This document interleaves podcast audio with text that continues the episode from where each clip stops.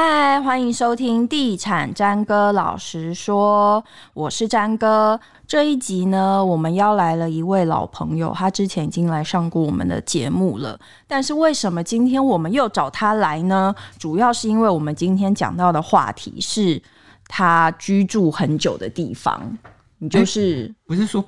不要讲是我租的嘛？哦，所以你现在 不承认，你嘴唇在发抖。已经讲出来 了。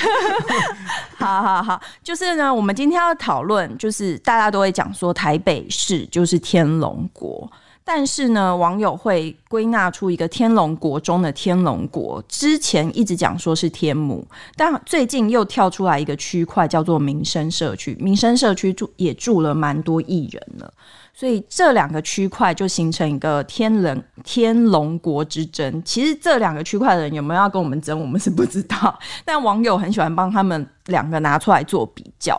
那我们今天就来讨论一下这两个区块目前的房市的状况跟区域的呃现况这样子。那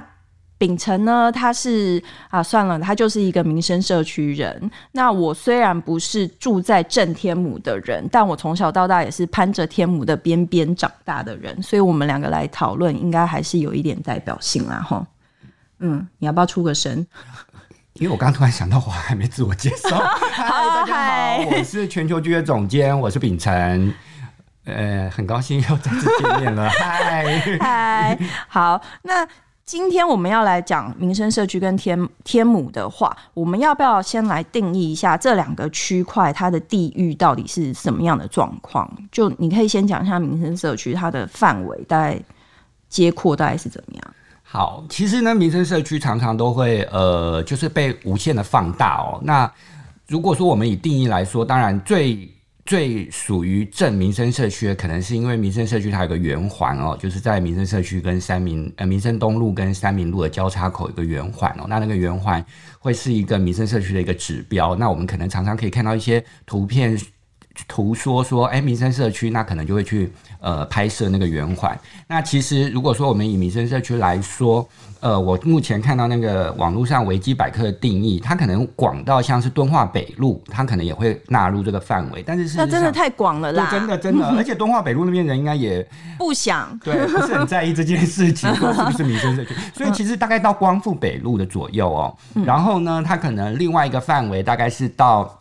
呃新东街，那新东街可能是一个民生社区一个。呃，比较重要的一些小吃饮食、亲民饮食的一些呃店面。那可能民生社区甚至有说那边是一个民生社区的大食堂，就是如果说大家想要吃一些亲民的餐饮，就是类似说，甚至是有一些夜市小吃，可能都会去到那边。那另外一个范围就是在延寿街，那延寿街目前就是或是健康路一带，因为之前曾经就是呃市政府要在健康路那边盖一个国宅，那那个时候可能就会吵得沸沸扬扬，说会不会影响民生社区的房价啊，所以大概在健康路那一带也会被归类在一个。民生社区的范围，那再来另外一个地方，可能就接近到民权东路，那可能就是在这个区块，就是民权东路、光复北路跟呃健康路，还有在新东街左右这个区块，它可能就会被认为说是一个。比较呃完整的一个民生社区的范围。嗯哼，嗯，那如果以天母来讲，其实天母这个区块，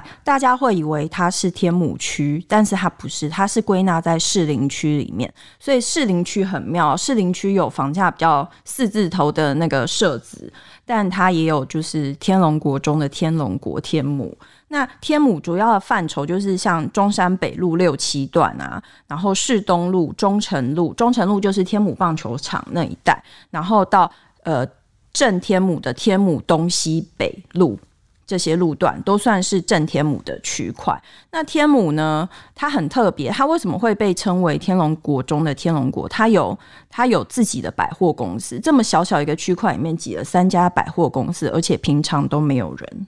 哎、这点这点真的完胜民生社区，嗯，民生社区没有百货公司。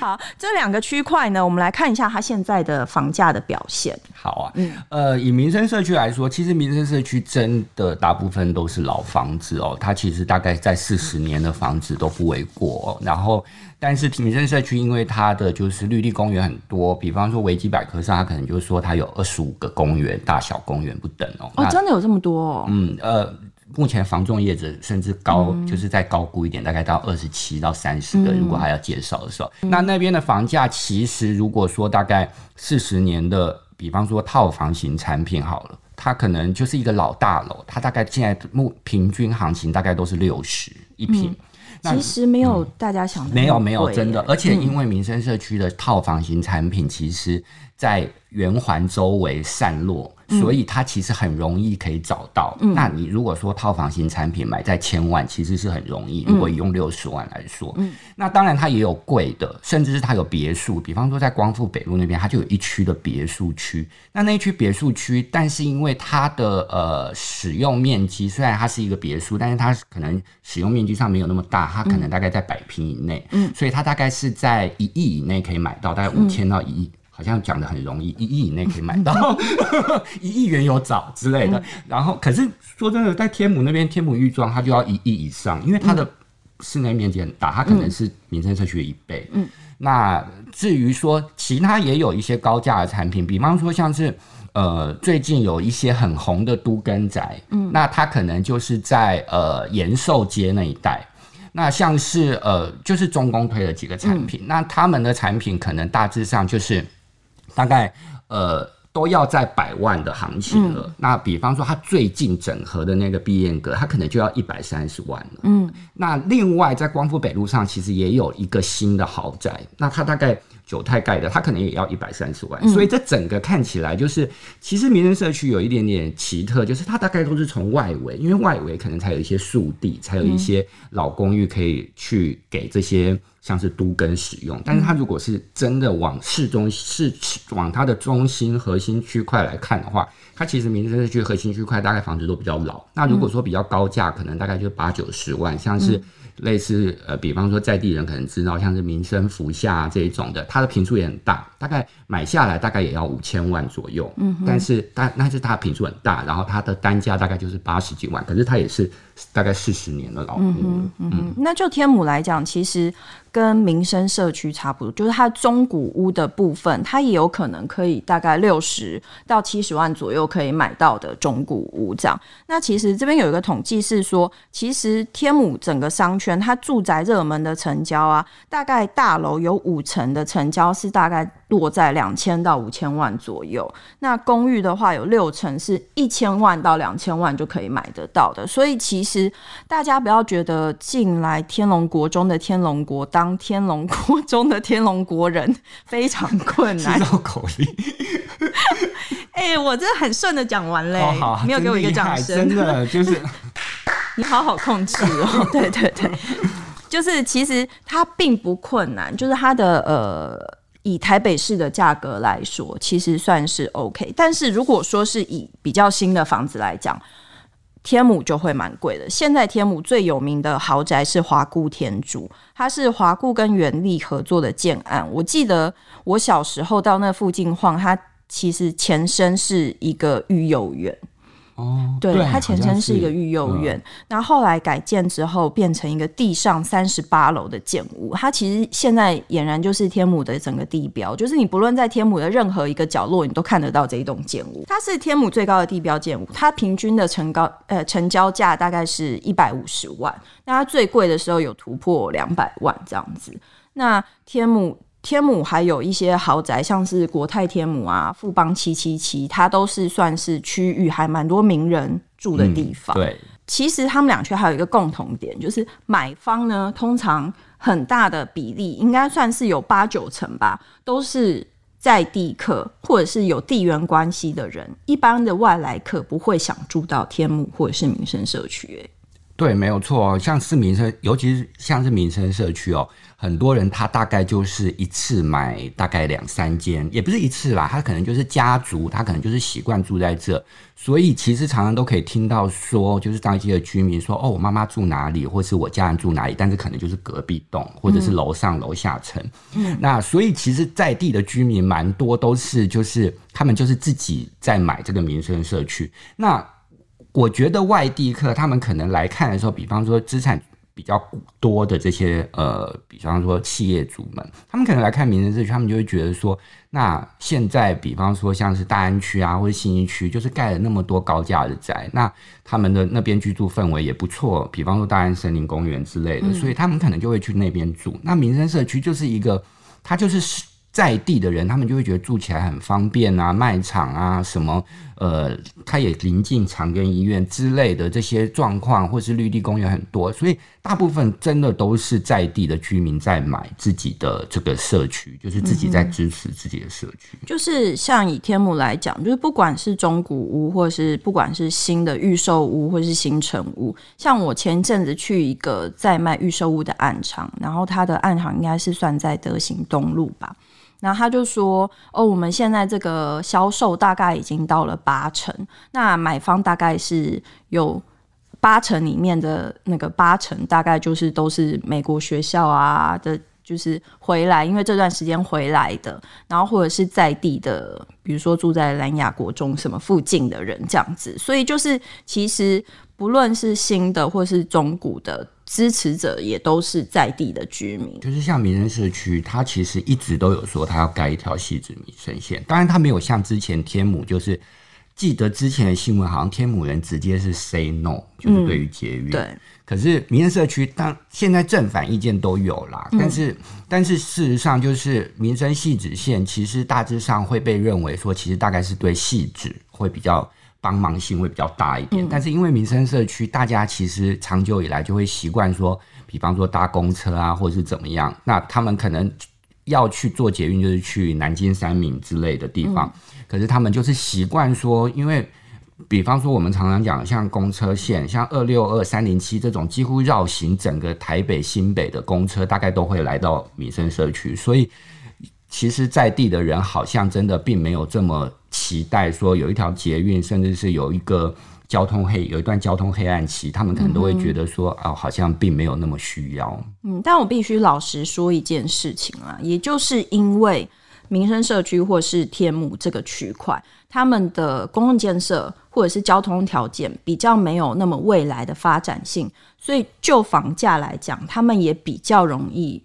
不，就是比较容易停滞不前。对，因为他们其实就算是投资族群，他们可能去买的是像是呃套房型产品，那但是它的套房型产品大概就是在那个价位，而且量能其实也就是在那个、嗯、那个区块，因为它也没有盖太多新的房子，嗯、所以的确在上涨性上面就会遇到有一定的就是怎么讲阻碍。对，嗯、第一个是房价没有什么上涨的空间，再来就是因为。你刚刚我们刚刚讲到的，就是比如说六字头，或者是甚至是高一点到七字头的中古屋，其实他们的屋龄都已经蛮老的。这也是你看准这个区块，你喜欢这个区块，但是呢，你必须要克服的一些困难，就是你要接受这个屋龄是稍长的这样子。对，而且你买到老屋，你可能就是你，比方说你可能要去更换一下管线啊，或者做一些内部的装潢，一坪其实大概。接近十万块的重新装潢费用也跑不掉，嗯，对，所以就是买这些老屋的时候，当然这是题外话，但是买这些老屋的时候，的确也是要注意说，你除了买在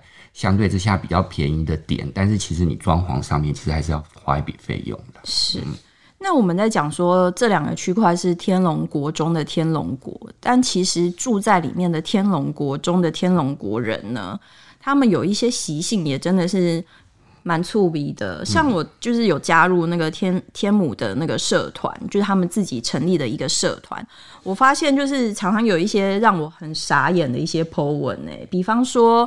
前一阵子我就发现有人就是在就是在天母运动公园捡到一只绿水鬼，然后就说：“哎、欸，我这里捡到一只绿水鬼啊，然后请就是到某个地方认领这样子。”我想说天哪，运动公园都可以捡到绿水鬼，但不是还有一次是。在那个黄溪旁边的桥墩上就捡到绿水鬼耶！我想说，到底天母人有多少绿水鬼？就是如果说天母人可以捡到绿水鬼，那就是其他边边角角的地段的人到底都丢一些什么标？是那个卡西欧啊，什么？就是对天母人来说，好像就是不要想要推坑我，我思绪还算清楚。对啊，然后再来就是有还有一个案例，就是我也很傻眼，就是最近清明年假的时候才才看到的，就是有人说，因因为清明年假的时候天气很好，然后就 po 了一张照片，就发现有人把棉被晒在麦。麦拉伦上面，就是麦拉伦俨然变成一个晒棉被的工具。他们还说，哎、欸，因为这个角度啊，然后它的高度刚好可以把东西这样铺上去。然后其他人还说，哎、欸，对啊，其实他们也看过类似的，比如说保时捷啊，或是什么蓝宝坚尼上面在晒棉被，就是很酷啊。然后天母人自成一格的程度到，他们有自己的跨年活动，就是周围的商圈。自己就是商店自己发起，自己捐款，然后买烟火，然后跨年的时候自己放烟火，然后自己人准备表演节目。那我觉得就是他们就是可以自成一格，到跨年晚会都可以自己办呢。所以我觉得就是为什么人家会说他们是天龙国中的天龙国，其实我说其实他们并不是说哦生活的特别高档或者什么之类，只是因为他们可以自成一格。然后自得其乐是这样，民生社区真的输哎，输到底。就是民生社区并没有这些状况，民生社区最常捡到就是信用卡，嗯、但是掉信用卡这件事其实也不是所谓的厉害不厉害。那里面额度有多少？或者是他掉的是黑 黑色的吗？哦，说到掉到黑色，就是民生社区大部分能够拿出黑色的卡，真的是看不出来，就是他可能穿着上面都是比较。local 一点，然后你可能就会觉得说，哎、嗯，这不是就是可能会出出现在就是不是民生社区的地方的人，嗯，但是其实就是我们想象中的民生社区的人，可能会认为说他是天龙人，他是不是在穿着打扮上面都会比较讲究讲究？可是真的没有，嗯、就是比方说卖绿水鬼的老板，那他们可能就是真的就是你听你走。走过路过就错过这个老板娘，她、嗯、可能就是、嗯、呃穿穿了一个短裤啊拖鞋啊，然后她可能就是在那在路边讲话很大声啊，你可能就会想说，哎呦阿姨你可以讲话小声一点嘛，嗯、但是她殊不知她就是卖绿水鬼的老板娘。嗯、然后另外就是比大就是其实比方说像健身房一些教练，他们也会说，哦大部分都是看不出来哎，然后就是立刻买一百堂课。然后就是拿出哦，像我们都是大概四五堂这样买，然后 一进去就是给我一百堂，对之类的。要是上线，那那个教练应该很帅，好像也还好，就是阿姨们比较重视自己的健康，哦、就是总之就是我觉得民生社区它真的都走一些比较朴实无华的路线，嗯哼，但是就是我真的觉得他们的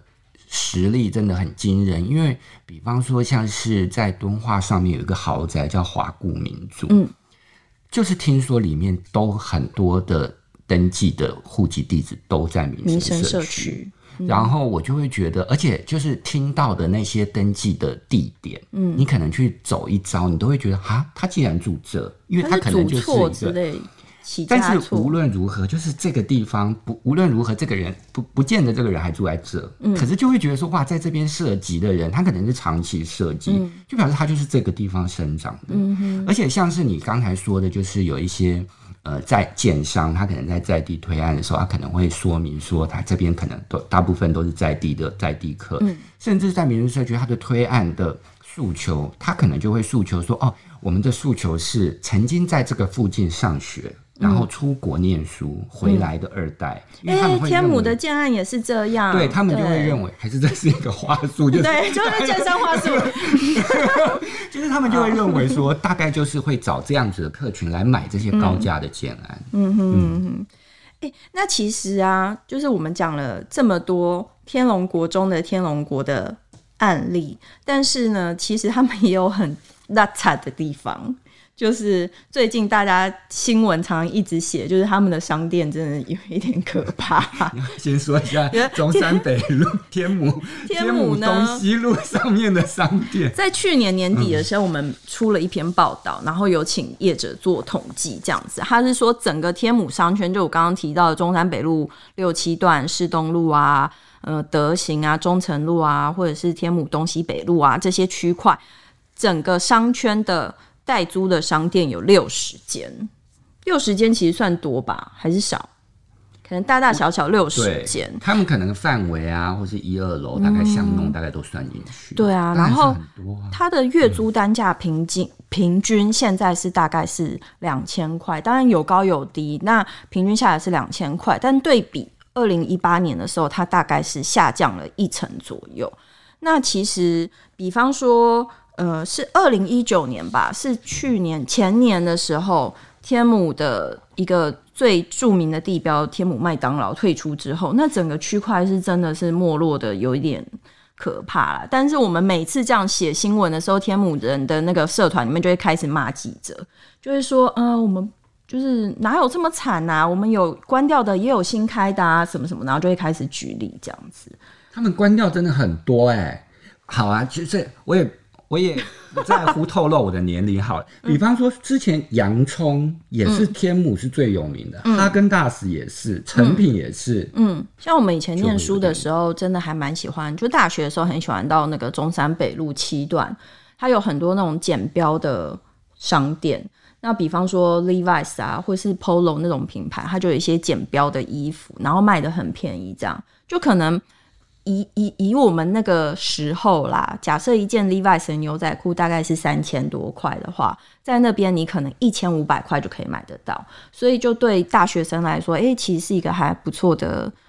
就是可以。尽情 shopping 的地方，但我想说，可能现在大学生都很有钱了吧，所以那上面的那个商店真的一间一间的关。现在剩下中山北路七段，你可以看到的店比较多的，应该就是餐饮，然后有健身房，跟一些服饰小店，跟一些真的在地开了很久的药局啊什么之类的。这样。那如果说像那那民生社区，其实前一阵子真的媒体。大肆说民生社区很惨呢？对，我觉得民生社区它真的不是一个一线商圈，所以你要以一线商圈的角度，这种新闻不都你放出来的吗？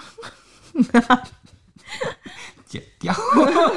就是 就是我我的意思是说，它真的不是一个一线商圈。然后你就像我刚才说，民生社区其实很多的是银发跟退休族群，嗯嗯、那再加上就是也有一些比较呃小康的家庭，嗯、所以你要说他们会去做什么高单价消费，或者可能并不是像天母这么厉害。然后呃，所以这它整个状况来说，但是我觉得因为民生社区。很多在地长期持有店面，就是他可能就是地主，所以他们的租金其实开的真的有点高。比方说，像是民生东路五段上面就有店面，他可能开到一平大概一点五万左右。那这个租金一平一点五万，对，这种租金，当然它的坪数很小，所以它可能在呃总月租金上面并没有很高。那当然有一些呃就是。小小本经营的店面，他可能会认为说总租金上他还可以承担，可是你去换算成单品，就会变成一点五万。真的，你知道一点五万可以租到 SOGO 对面忠孝东路？对，而且说真的，SOGO 对面租一点五万，目前空置的状况也蛮严重 的。所以我的意思是说，但是说真的，目前不管是特卖店，它也是会有点点进驻这个地方。可是那一点五万有人租吗？有啊，就是某个艺人的鸡排店，就是租一点五万。啊、但是那个艺人当然是分店啦，并不是他自己在那边炸鸡排给大家吃啦。但是总之就是，他就租了一点五万。嗯嗯嗯，然后嗯，目前，哎、欸，你一直看着我是要 我讲现况吗？没有啊，没有没有 我以为你暗示我什么？那他的汰换率高吗？非常之高，就是。嗯最新的一个消息是在民生东路圆环有一间，大概是做是做那个呃面包店。听说现在已经有一点，听说现在有迹象是好像有要拆招牌，但是不确定它是不是只是整修而已。嗯、那个那一个面包店好像也没有撑过一季。嗯，然后我只是有点好奇说，说哇，民生社区的的房东都可以让他们租这么短期，就是他们签约可能都签短期。那至于他们的空置时间，真的都蛮久的，有些他甚至空置超过五年，但是他还是二十几平，他就是要租十几万。嗯，所以就是他们可能在呃。口袋够深，他们可能也不会很在乎说啊，这个五年六年租不出去没关系啦，反正就是就是我就是要有这个身价。像天母麦当劳已经空两年嘞，嗯，如果他是二零一九年退场的话，已经到今年已经两年了，然后他的租金开价还是一样，一个月要八十万啊，他没有要调的意思。当然我没有真的去议价过，说不定他议价空间很高，可是他对外开价还是在那个程度。就是我觉得有一些房东他们。可能就是对于自己的产品或自己的社区有信心，尤其是民生社区或是天母，他们就是觉得说，我们就是一个呃品牌很棒的一个区块，嗯哼，所以我们就是不会再不会把我们的价格相对的下修，嗯哼。那我们今天讨论就是民生社区或者是讨论天母，我们主要是要讲说，哎、其实这两个区块。没有大家想的那么天龙国中的天龙国，或许有我们刚才讲的一些特殊的习性啊，或者是他们有一些特殊的地域的，可能他们的人也特别团结，就是比如说有一个社团或者什么之类的。可是其实这两个区块，它的居住环境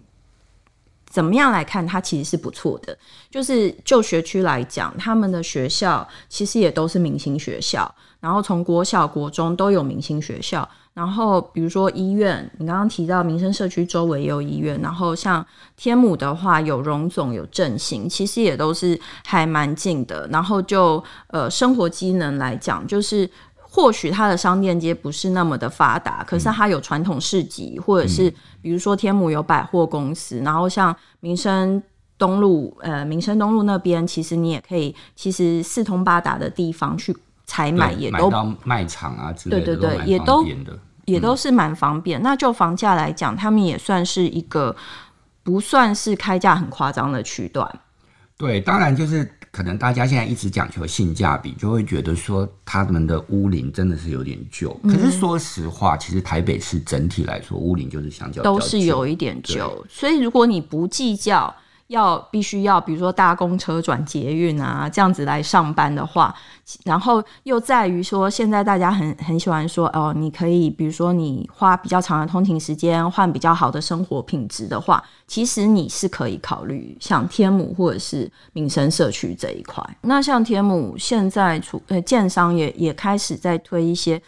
坪数稍微下修的一些产品，那过去因为可能天母的换屋族比较多，所以建建商推的案子也大部分会是比较大的坪数。但我听说，其实最近像是二十到三十坪左右的产品也出现在天母了。所以如果以它的那个单价，或是单价，或是它的那个总价来看，其实也不会算是一个很大的负担。其实天母那边在那个，比方说那边有一个著名的公司是中鼎，它好像在 SOGO 附近，嗯，那边其实蛮多的租客的，嗯，然后他们那边的其实天母的租金会比民生社区高很多，嗯，因为民天母的租金大概如果说住宅的，他们大概也会租到，如果比较新的，甚至可以租到两千到三千一平。其实因为中鼎那边它就是有一个芝山站，嗯，所以它其实捷运。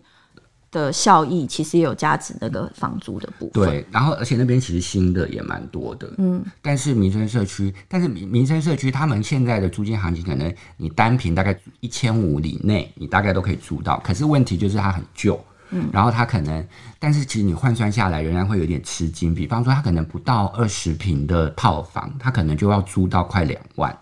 所以当然有时候就是像相对之下也会觉得说，哦，民生社区真的有时候租金上面也不见得是一个便宜好入手的地方。嗯，好，今天谢谢在地人秉承来跟我们分享民生社区。其实他在来录音之前，他有跟我讲说，他要为民生社区平反，就是他不是天龙国中的天龙国。请问你的观点是什么？就是大家真的都很平实啊，我真的没有听过有捡到什么绿水鬼。然后，而且我，而且说真的，民生社区的人，如果你大肆的举办，像你们刚才说的什么放烟火这种活动，哎，烟火还有万圣节，他们就会在社团上抗议说太吵了，真的吵到我家的小孩。这还不天龙国中的天龙国吗？Sorry，民生社区人，我没有做到帮你们平反这件事情。也说不定这个称号到底是好还是不好啊？我觉得，如果你被称，就是你被称为是天龙国中的天龙国人，你会觉得这是一个赞美还是一个诋毁？我觉得见仁见智，因为我真的也有在路上说，听到人家说。这边是民生社区，哎，你想可可想而知，这边他的这句话的意思一定是说，这边既然是民生社区，它应该是怎么样怎么样，就是住户的素质啊，或者怎么样。但是说真的，我我真的没有太大的感觉，说这边有所谓的身份地位上面的的落差啦。嗯嗯，但但我知道，就是大部分住天母的人都还蛮自豪，会说、嗯、哦，我住天母啊，这样。当然，住民生社区的人也会希望。当他说出我住民生社区，接下来的会有一些惊讶，或者哦，嗯，嗯，所以其实入想要被别人哦的，的成本并不高哦，哦，真的，而且就是嗯，大家可以考虑看看啦。那今天谢谢秉承来节目里面跟我们聊了这么多，谢谢，拜拜，谢谢，拜拜。